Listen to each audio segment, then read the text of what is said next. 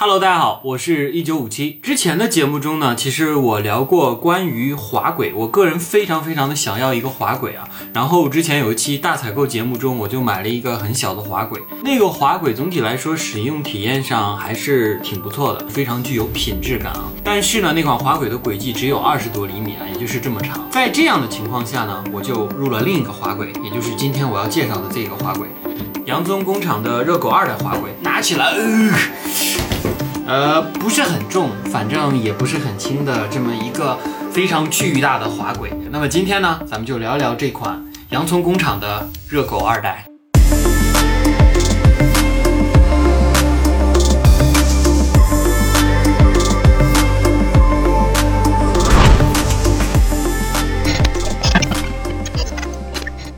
那么前面几期节目，其实我有很多 B 肉的镜头也使用到了这款滑轨的一些功能。大家可以看到一些我横向移动的 B 肉镜头，其实用的就是这款滑轨。毕竟是一款很大的滑轨，大家可以看到它是非常非常大的一款滑轨。正因为它的这种体积比较大，所以说它可以做到很多我们所带的那种微小的滑轨做不到的一些东西。那么就让我们边看来边说这款滑轨吧。OK，那么就让我们正式来看看这个非常富有机械感的滑轨啊。滑轨的这种主轨道。的两根轨道的材质是一个碳纤维的这个材质。之所以用碳纤维，大家都知道，也是为了降低它这个主体的重量啊。首先，我们聊聊它这个支架吧。首先，这个支架我们可以看到，它是一个这种坡度可调节的这样的一个支架。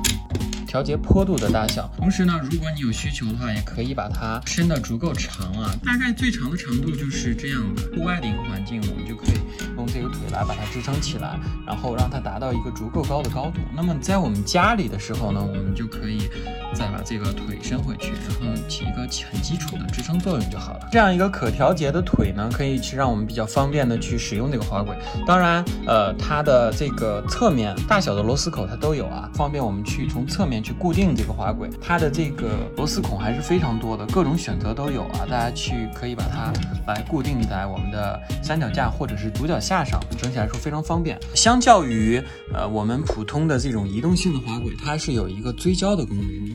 何为追焦的功能呢？比如说我们现在让它对着这个打印机去做一个环绕，就非常的方便。可以看到它的这个头是跟着这个。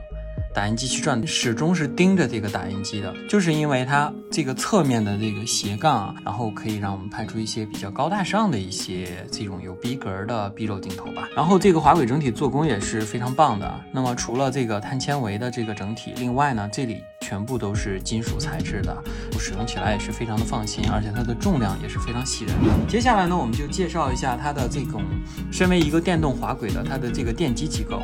那么这呢，就是它的一个外挂的电机机构。当然，我们可以用手部去移动，但是我们手部不管任何时间去这样均匀的运动，都不如一台电动的机械去带动它使用更方便一些。然后我们可以看到这个电机呢，有一个 A 点和 B 点。它是来控制你滑轨的起始方向和一个结束方向的一个控制，旋钮呢也可以控制它的这个滑轨速度的大小。呃，你可以去使用 App 来控制这个滑轨，用手动也可以很充分的去控制这款滑轨，也是非常方便的。可以看到侧面它也有这个快门线，快门线主要的作用其实还是拍拍摄这个延时摄影，可能一些比较老的相机的话，你就可以使用这个快门线来控制它，非常方便。另外它的充电使用的也是 Type C 接口啊，然后它是一个电池供电，那么电池用的呢？也是比较通用的 NPF 五五零这款电池啊，然后把电池放在上面，你这个电机的组装就完成了。安装也是非常方便的，我们只要把这个皮质履带放在机械上面，然后呢，看到这边有两个孔洞，把它用这样的两颗螺丝固定在上面就可以了。那么这个另外一边呢，就像刚才说的，它是一个磁铁的卡扣，只要往上这样一粘，它就卡住了。侧缘这里有个开机键，点击开机。这个时候呢，其实我们就可以呃手动去控制这个滑轨。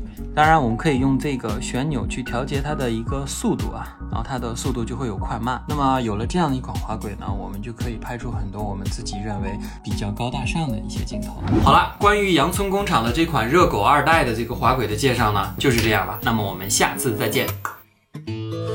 I'm just different